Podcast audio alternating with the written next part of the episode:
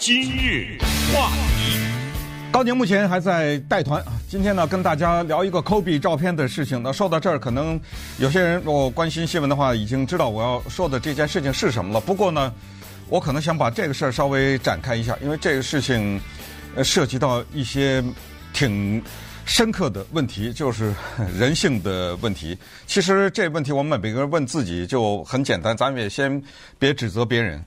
假如你手里掌握了 Kobe 他飞行的时候飞机坠落的罹难的一组照片，在你的社交平台上面，我就问你一个问题：你会转发吗？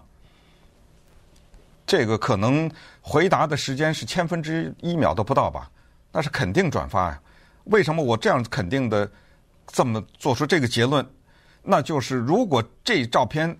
这一组照片流传到外面的话，那么它在国际网络上面，在整个这个地球上，可能是不知道多少亿次的转发。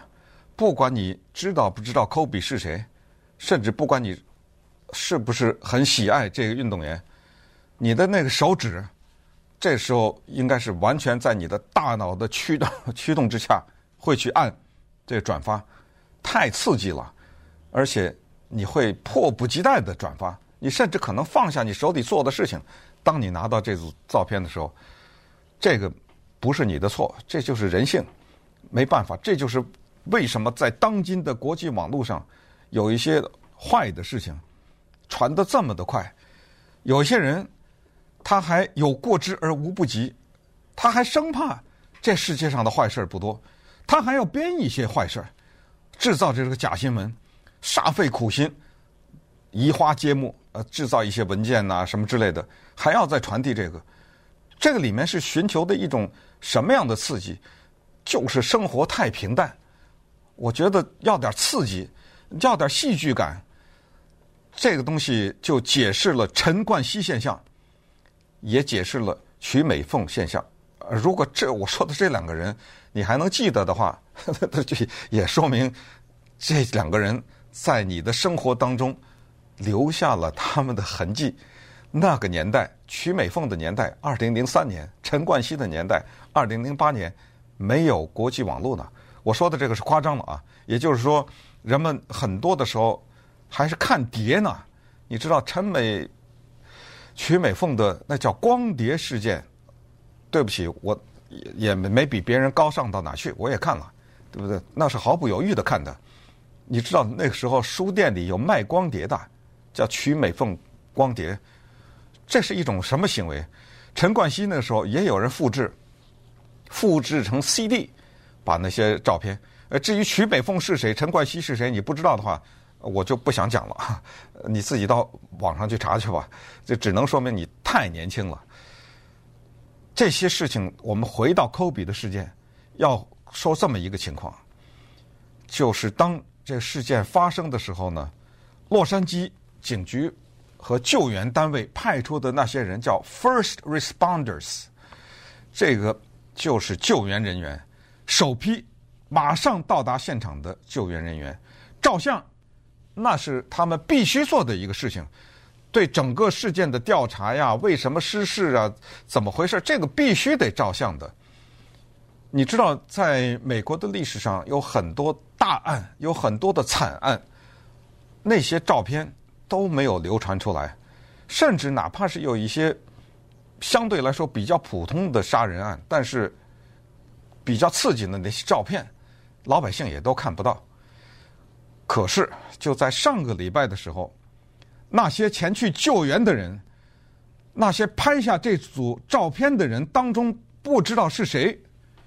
开始流传，他的那个手指已经控制不住了，他已经到了这样一个程度。今天我不把这个照片给我老婆或者给我的朋友，给我的什么，我这是夸张的啊，我没有证据，我只是说不一定是给老婆，我这是举例啊，就是我不把这个照片传出去，这件事情我不讲出去，我今天晚上已经睡不着觉了。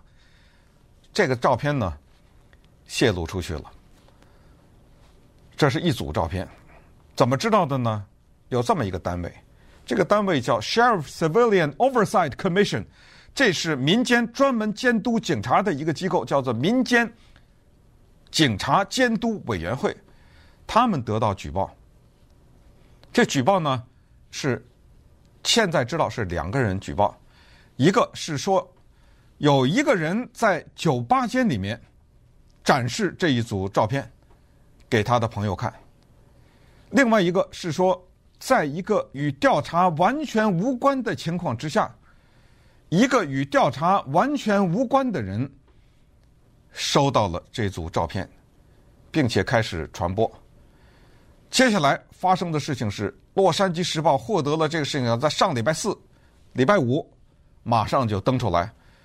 当然，《洛杉矶时报》除了登出这条新闻之后，也立刻找到洛杉洛杉矶警察局，要求洛杉矶警察局进行全面的调查，并且对相关的人给予警察局所能给的最严厉的惩罚。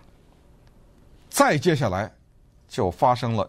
Kobe 的太太 Vanessa Bryant 得知了这个消息，他媒体的形容是悲痛欲绝。你知道这个消息对他意味着是什么吗？刚才我说过，这种照片如果你拿到的话，你传播的速度是按几千分之一秒计算。你知道当这些照片流落到网上的时候，你知道它可以被下载吗？你知道它可以被储存起来吗？你知道这些照片就永远在网上不可能删除了吗？那你知道等以后他的孩子长大了以后，就会有机会看到吗？谁能拦截这些呢？这是没有可能。这种造成的破破坏也好，这种在造成的损害也好，不光是他的自己的后代，就是喜爱科比的人。你知道这种照片？我我小的时候说一句话，也手里拿一个东西，别人要看，我说不给，人家说给我吧，我说不给，为什么？看在眼里拔不出来了。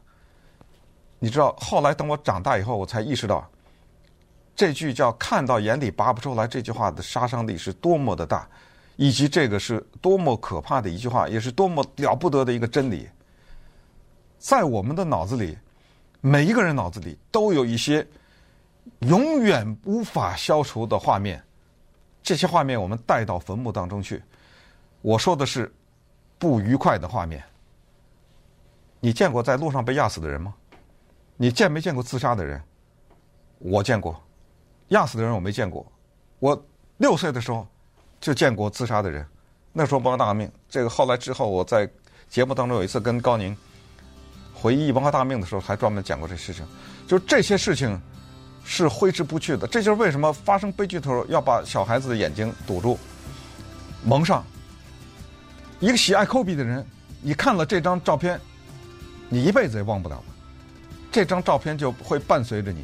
那好，那么稍等一会儿，我们跟大家来讲一讲，在这个过程中，那些警察以及很多相关的行业，牧师、银行、医生、律师。他们都掌握一些相当隐私的东西，这个里面的底线在哪里？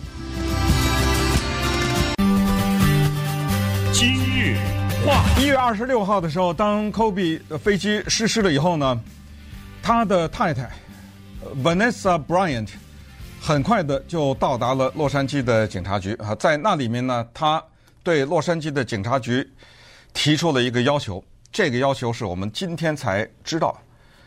说要把当时飞机失事的天空的那一部分变成 no fly zone，就是禁止飞行区。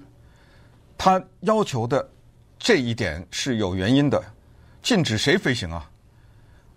这个社会有的时候想想，就是这种地方让人觉得特别的悲哀。那就是有人要开飞机或者用无人机过去拍照片啊，那些人拍照片干什么？卖呀。不就这么简单吗？人家在那儿尸骨未寒，躺在这地方，这边飞机起飞了，这是什么公司啊？咱们赶紧呐，这种照片还不拍啊？赶紧起飞，所以才有这种请求，因为他们明白，家人明白这种照片可以卖啊。所以对洛杉矶警局提出了这个要求，警局也答应了，这是一个合理的要求啊。那当然，怎么控制在这个地方飞机不过去，尤其是什么无人机啊什么之类的，那他们是有他们的办法。但是从这你可以想象，就是这个事情从一开始它就是个事情，从一开始就要杜绝这事情的发生。但你再怎么杜绝，它有内鬼，你怎么办呢？这就是今天。让我觉得非常感慨的一件事情，就是那下面真正的去救援人员，他给传了，你有什么办法？现在 还不知道是谁传的，以及传播的范围多广。那么，当洛杉矶时报要求调查的时候，你知道洛杉矶警察局干了一件什么事儿吗？洛杉矶警察局不但没有追究，反而内部下了一个命令，告诉他所有的接到这组照片的人立刻删除。只要你删除，就不会有纪律处分。那我们试想一下，呃，这个动作是什么动作啊？这叫销毁证据啊！因为谁拿了以后，我需要知道，因为我需要知道是谁传给你的，对不对？这个才能调查呀。假如啊，我们是假如说二十个人收到了，你这二十个人都删了，我怎么调查呀？到时候矢口否认，没有，我没收到，怎么办呢？因为现在。你知道，我我们要求警察的是要追到那个最根源的那个人，就是第一个把这个照片传出来那个人是谁？在酒吧间里给他的朋友和酒吧间里的人展示科比这组照片的人，那个是谁？他哪来的这些照片？洛杉矶警察局这不是第一次这样的失职啊！你还记得二零零六年有一个电影演员叫 Mel Gibson 吗？二零零六年他酒醉驾车被警察拦下来，我记得是在马里布。拦下来以后，因为他多喝了几杯，首先酒醉驾车不说，啊，破口大骂犹太人，这个记录后来在媒体上广闻谈论，因为他爸爸是特别有名的，叫做大屠杀否认者，呃，这一点这个黑锅他也一直背着，呃，到后来他不得不宣布跟他爸爸决裂什么之类的，呃，大骂犹太人，呃，指着那警察问警察：“你是犹太人吗？你知道这个世界上所有的战争都是犹太人导致的？”等等。这个里面呢，后来有一些就把他抓起来的时候，有一些内部的文件，后来全都给泄露出来了。警察那时候又开始了一些调查。还记得零九年有一个黑人的唱饶舌歌的这么一个演员，这么一个歌手叫 Chris Brown，打他的女朋友 Rihanna，那打得鼻青脸肿啊！这种照片最后由警察局泄露出来。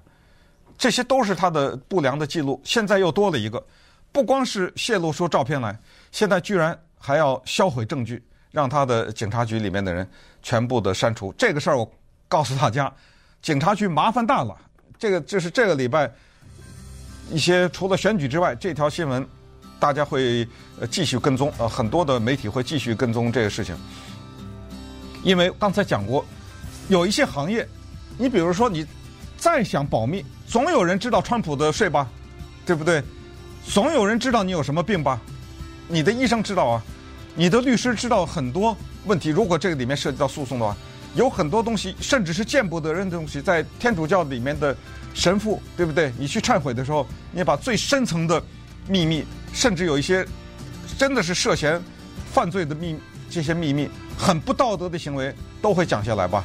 对不对？那么警察局也好，银行也好，医生也好，会计师也好，律师也好，神父也好，保密是他们神圣的职责。这行业当中，任何人做的泄密的行为，只能套用刚才说的监督警察委员会的那个人说的一句话，叫做“犯下了不可饶恕的罪行”。有一些不愉快的东西，别人的不幸，大家那个手指在转发以前，也稍微停一下。